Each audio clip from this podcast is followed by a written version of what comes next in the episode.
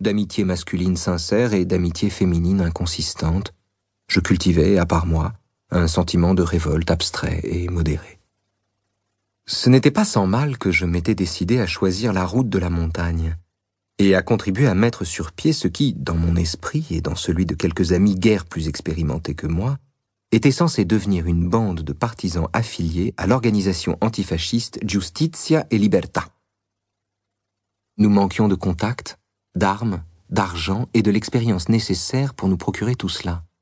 Nous manquions d'hommes capables, et nous étions en revanche envahis par une foule d'individus de tous bords, plus ou moins sincères, qui montaient de la plaine dans l'espoir de trouver auprès de nous une organisation inexistante, des cadres, des armes, ou même un peu de protection, un refuge, un feu où se chauffer, une paire de chaussures. À cette époque, on ne m'avait pas encore enseigné la doctrine que je devais plus tard apprendre si rapidement au lager, et selon laquelle le premier devoir de l'homme est de savoir utiliser les moyens appropriés pour arriver au but qu'il s'est prescrit, et tant pis pour lui s'il se trompe. En vertu de quoi, il me faut bien considérer comme pure justice ce qui arriva ensuite. 300 miliciens fascistes, partis en pleine nuit pour surprendre un autre groupe de partisans installés dans une vallée voisine, et autrement important et dangereux que le nôtre, firent irruption dans notre refuge, à la pâle clarté d'une aube de neige, et m'emmenèrent avec eux dans la vallée comme suspect. Au cours des interrogatoires qui suivirent, je préférais déclarer ma condition de citoyen italien de race juive, pensant que c'était là le seul moyen de justifier ma présence en ces lieux, trop écartés pour un simple réfugié, et estimant, à tort comme je le vis par la suite, qu'avouer mon activité politique c'était me condamner à la torture et à une mort certaine.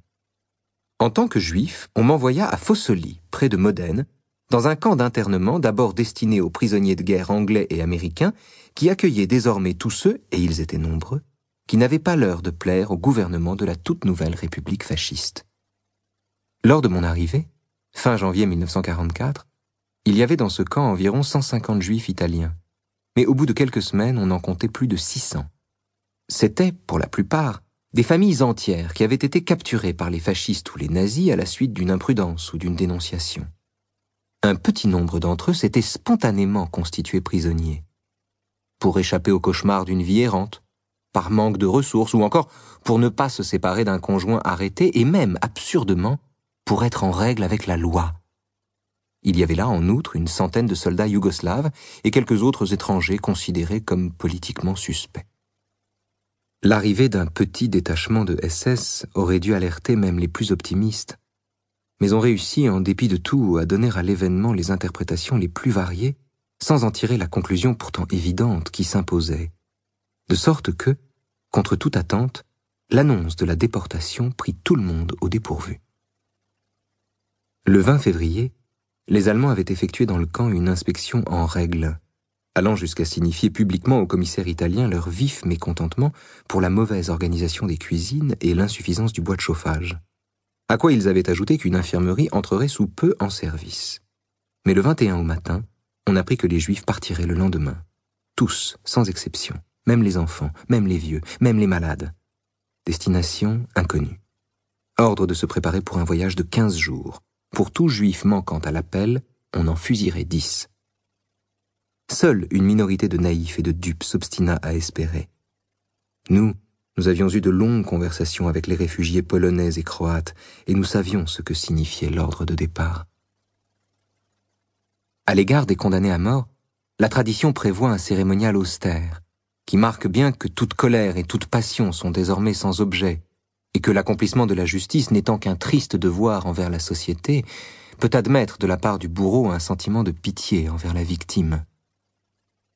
Ainsi évite-t-on au condamné tout souci extérieur. Il a droit à la solitude et, s'il le désire, à toute espèce de réconfort spirituel. Bref, on fait en sorte qu'il ne sente autour de lui ni haine ni arbitraire, mais la nécessité et la justice et le pardon dont s'accompagne la punition. Mais nous, nous n'eûmes rien de tout cela, parce que nous étions trop nombreux et que le temps pressait. Et puis finalement, de quoi aurions-nous dû nous repentir? Qu'avions-nous à nous faire pardonner? Le commissaire italien prit donc des dispositions pour que tous les services continuent à fonctionner jusqu'à l'ordre de départ définitif. Les cuisines restèrent ouvertes, les corvées de nettoyage se succédèrent comme à l'accoutumée, et même les instituteurs.